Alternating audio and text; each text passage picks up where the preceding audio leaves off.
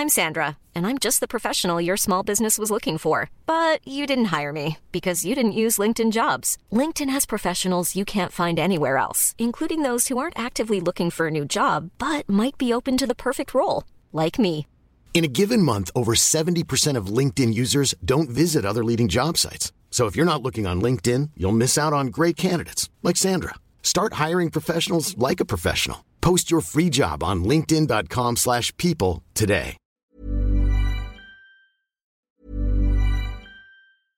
Hiring for your small business? If you're not looking for professionals on LinkedIn, you're looking in the wrong place. That's like looking for your car keys in a fish tank. LinkedIn helps you hire professionals you can't find anywhere else, even those who aren't actively searching for a new job but might be open to the perfect role. In a given month, over 70% of LinkedIn users don't even visit other leading job sites. So start looking in the right place. With LinkedIn, you can hire professionals like a professional. Post your free job on linkedin.com/people slash people today. Vox Polony.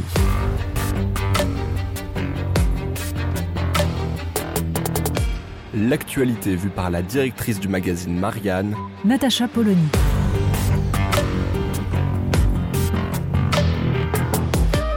Vox Polony. Un quart de siècle, ça met du plomb dans la tête, disait Marilyn Monroe de sa voix d'ingénue dans certains lem shows. Qui l'eût cru Marianne a cette année un quart de siècle. Le journal fondé par Jean-François Kahn en 1997 s'est installé dans le paysage médiatique et politique et creuse, vaille que vaille, son sillon. Il a imposé son originalité de ligne et de ton, ce caractère inclassable qui déroute tant les amateurs de petites cases et de grandes certitudes. Il tente de rester fidèle à sa vocation, défouraillé de tous côtés, sans complaisance, dès que le bien commun est attaqué, le bon sens outragé ou les petits écrasés, mais saluer les bonnes initiatives d'où qu'elles viennent, sans sectarisme, sans esprit de système. Ne jamais s'enfermer dans la défense d'un camp ou d'un groupe d'intérêt particulier. On peut s'opposer farouchement au néolibéralisme et au centrisme autoritaire d'Emmanuel Macron, tout en saluant sa position sur l'Ukraine et sa loi séparatisme, ou encore considérer que, à quelques nuances près, le quoi qu'il en coûte fut salutaire. On peut affirmer des points de convergence avec les aspirations écologiques et sociales de Jean-Luc Mélenchon, ou sa critique des traités européens, et dénoncer avec vigueur son clientélisme et ses revirements sur la laïcité, ou, ce que certains soulignent dans son propre camp, son abandon de la France rurale au motif qu'elle n'applaudit pas à l'immigration de masse. On peut combattre l'identitarisme et les conceptions maurassiennes du Rassemblement national, et constater que les autres camps lui ont abandonné nombre de sujets que les Français jugent essentiels, de la perpétuation de la nation à la défense des invisibles, petits employés et indépendants. Bref, toujours décevoir ceux qui croient découvrir pour qui roule Marianne, parce qu'ils ne peuvent pas imaginer qu'on puisse être désintéressé et défendre simplement des convictions. Alors que nous voyons chaque jour un peu plus se fracturer la communauté nationale, alors que le consumérisme agit sur les êtres pour les transformer en rouages de la politique économique en flattant leur narcissisme et leur pulsion, alors que la toute-puissance de la technostructure et des cabinets de conseil détourne la démocratie en privant peu à peu les citoyens de leur pouvoir de délibération et de décision, le rôle d'un journal est d'informer, bien entendu, c'est-à-dire de publier des informations vérifiées et de décrire le réel non pas avec objectivité, car elle n'existe jamais et ceux qui s'en réclament ne font en général que passer leur idéologie en fraude, mais avec honnêteté. Ce rôle consiste également à nourrir le débat démocratique, à être le lieu de cette délibération entre les citoyens, en leur fournissant les arguments et les décryptages qui leur permettront de se forger leur idée et de la confronter aux autres. Un journal est un bouillon de démocratie. Tel était le projet de Jean-François Kahn en 1997, quand il se lança dans cette folle aventure, alors que certains annonçaient déjà la mort de la presse et, à tout le moins, l'impossibilité de faire vivre un magazine de 50 salariés, populaire, réactif, plus petit et moins cher que la concurrence. Il tiendra six mois, au mieux un an, avait-il proclamé. D'autant que ce magazine Trublion les chatouillait sévèrement, avec sa volonté de pourfendre la pensée unique. Oui, ce concept aujourd'hui galvaudé, c'est bien Jean-François Kahn qui l'a inventé pour désigner cette capacité des médias, malgré leurs différents positionnements idéologiques, à dire et à écrire la même chose sur les sujets fondamentaux, ou pis, à se taire collectivement sur certains d'entre eux. À l'époque, il voulait démontrer, malgré la chape de plomb qu'on a du mal à se figurer aujourd'hui, tant les lignes ont bougé et tant le monde a changé, que l'on pouvait parler d'immigration, de sécurité, ce que réclamaient les Français, sans être forcément renvoyés au Front National. Justement parce que ce silence imposé ne faisait que le renforcer.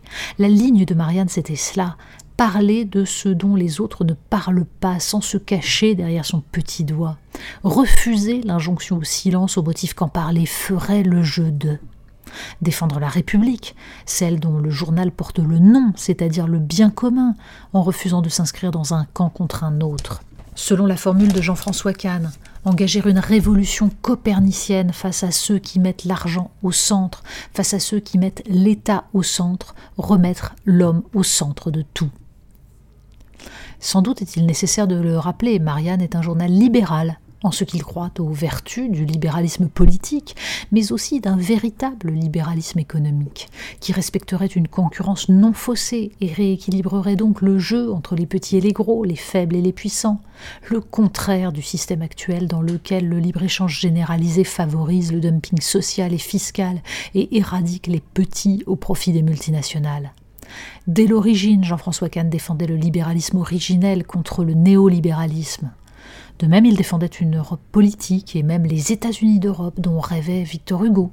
Et c'est par cette filiation que Marianne, alors que certains en font un suppôt du souverainisme, nouveau synonyme du mal absolu, peut nourrir le débat sur l'Union européenne telle qu'elle est, face à ce qu'elle promettait, défendre une Europe qui garantirait la souveraineté de ses citoyens plutôt qu'un grand marché dérégulé régi par des technocrates non élus, ouvrir ses colonnes aux défenseurs d'une Europe des États-nations comme à ceux qui voudraient davantage d'intégration ou rêveraient de cercles concentriques. Ce fut d'ailleurs un des épisodes de la conquête par Marianne de son lectorat, le référendum sur le traité constitutionnel européen en 2005. Toute la presse tous les médias non seulement votaient oui, mais faisaient campagne pour le oui. Tous les éditorialistes expliquaient que voter non, c'était détruire l'Europe, c'était choisir la xénophobie et la haine de l'autre, alors même que 55% des Français s'apprêtaient à voter non. Jean-François Kahn, fédéraliste européen, votait oui à titre personnel. Mais il décida de faire de Marianne le journal du débat, le seul journal qui n'insulterait pas ses lecteurs. Il lui en surgré. L'histoire de Marianne est jalonnée de moments où le magazine Seul contre tous a fait entendre sa différence, de moments où, contre le consensus imposé par les gens raisonnables, il a fait entendre la voix du bon sens et parfois du droit. Ce fut le cas en 1999, quand Marianne, seule contre l'ensemble du système médiatique, osa rappeler que l'intervention de l'OTAN au Kosovo et le bombardement de Belgrade, contre toutes les règles du droit international, constituaient un précédent profondément dangereux.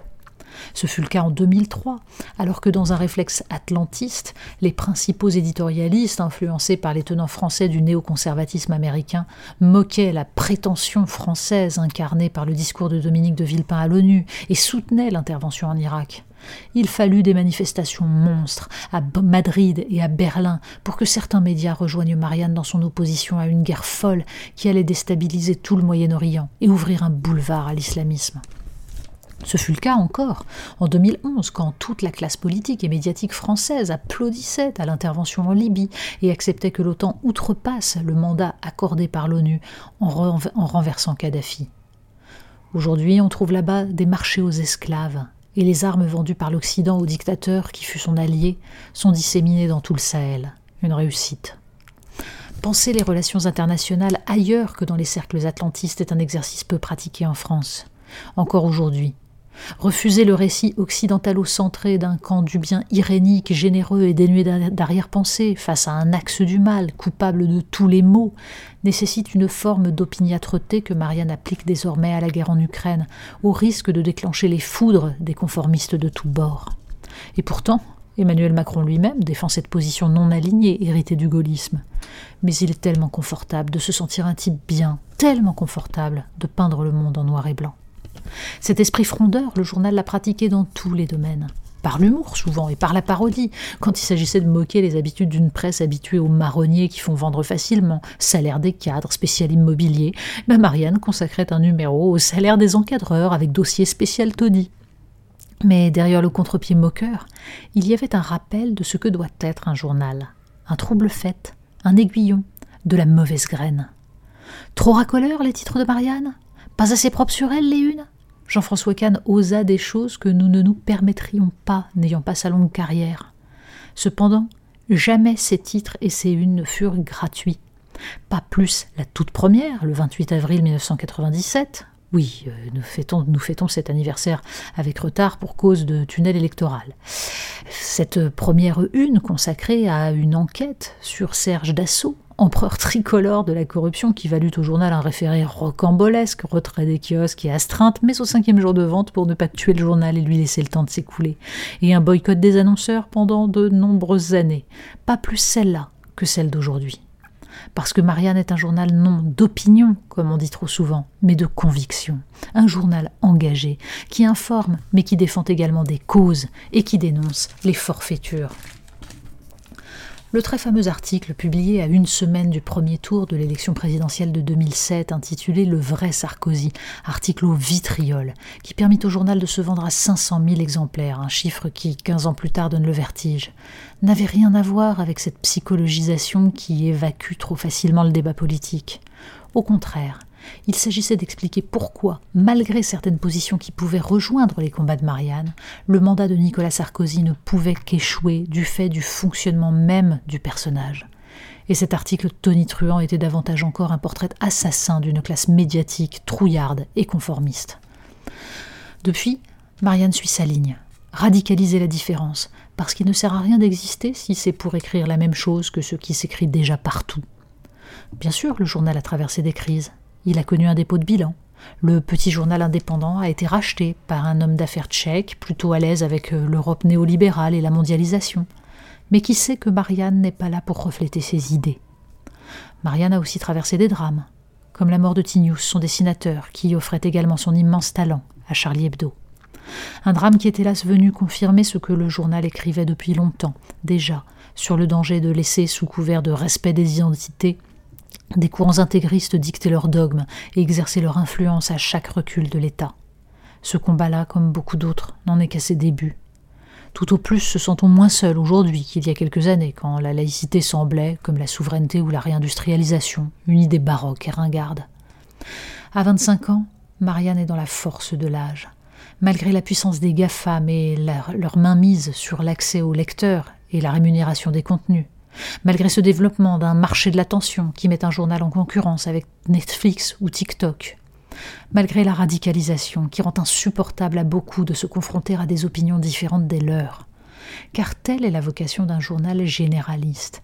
Continuer, coûte que coûte, à proposer des contenus variés, à surprendre les lecteurs, à les attirer sur des chemins où ils ne se seraient jamais aventurés, quand les réseaux sociaux les entraînent à ne plus supporter quoi que ce soit qui diverge de leur point de vue, ne laissant plus de place qu'à des médias de niche, flattant un public restreint, en lui donnant à lire ce qui le rassure et le conforte dans ses certitudes.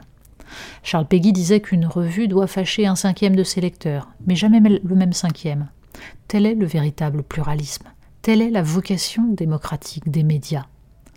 À la phrase de Camus, dont notre confrère Philippe Cohen avait fait l'exergue de notre site internet, le goût de la vérité n'empêche pas de prendre parti, nous ajouterons celle de Victor Hugo. Qui n'est que brave n'a qu'un accès, qui n'est que vaillant n'a qu'un tempérament, qui n'est que courageux n'a qu'une vertu. L'obstiné dans le vrai à la grandeur.